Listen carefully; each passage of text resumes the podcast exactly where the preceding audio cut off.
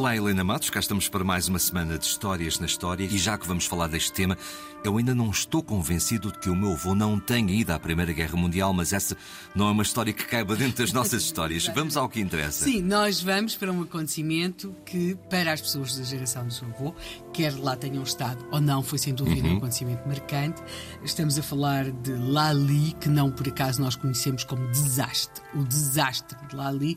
Esta expressão é que nós usamos, por exemplo, em relação ao Alcácer Quibir, e sabemos o que é que Alcácer Quibir representou para Portugal, muitos séculos antes. O que nós temos aqui é algo de, de, de, profundamente marcante, quer para as Forças Armadas Portuguesas, quer para o regime português, quer para a época e, até para a evolução política de, das coisas uh, em 1918 e nos anos seguintes.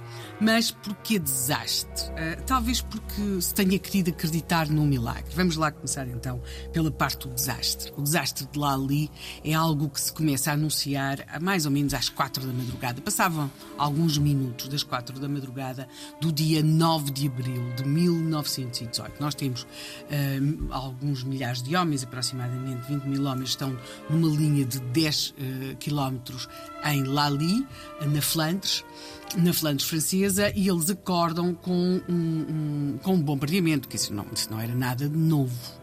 Uh, estes homens já lá estão há algum tempo, estão lá alguns deles desde janeiro de 1917, já lá estão mesmo há muito tempo, mas havia uma força de fogo muito grande, estima-se que mais ou menos 1500 peças de fogo, e é um bombardeamento que uh, é, é, como lançar um tapete de bombas sobre aquilo que é a posição portuguesa uh, nessa, nessa linha.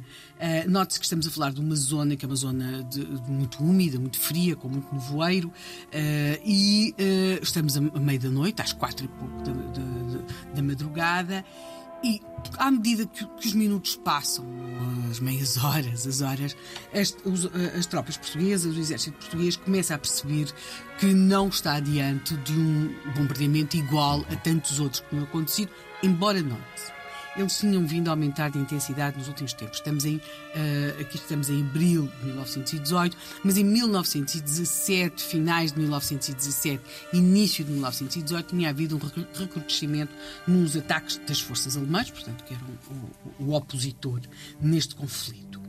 Eles, portanto, isto começa ali às quatro e pouco, às sete da manhã. Uh, começa a perceber-se que os alemães estão a ganhar terreno. E porquê? Nós estamos nas chamadas guerras de trincheiras, não é? A ideia que nós temos dos filmes é que uns disparavam de cá e os outros disparavam de lá. Mas Correto. então, continuando com esta imagem muito de filme, imagine-se que há um lado que começa a conseguir sair para fora da trincheira. Quer dizer que esse lado está a ganhar. Ou seja, o lado que conseguiu começar a sair para fora da trincheira é o lado alemão.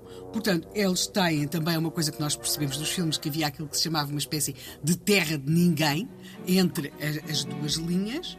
Onde às vezes as coisas aconteciam, aconteciam duramente, vezes, claro. alguns confrontos, uhum. mas os alemães estão a conseguir andar nessa terra de ninguém, portanto as horas vão passando, é, é, literalmente um tapete de bombas que vai caindo em cima mais ou menos daqueles 20 mil homens que estão dispostos ao, ao longo daqueles 10 quilómetros, portanto começa a haver, um, um, os alemães já estão a ganhar terreno, uh, mais ou menos no início do, do nascer do dia, 9, 10 da manhã, uh, começa a, a, a, o lado português começa a ficar sem comunicações, que apesar de tudo existiam, não são como as duas, mas havia, e começa a, começa a perceber-se que há, já nessa, ao longo dessa chamada Terra de Ninguém, havia uma série de linhas com arames, com homens, com não sei o quê, começa a perceber-se que aquilo começa a ser varrido pelas forças alemãs. Uh, note que o confronto direto, direto, direto entre os dois lados, é nós também temos essa imagem,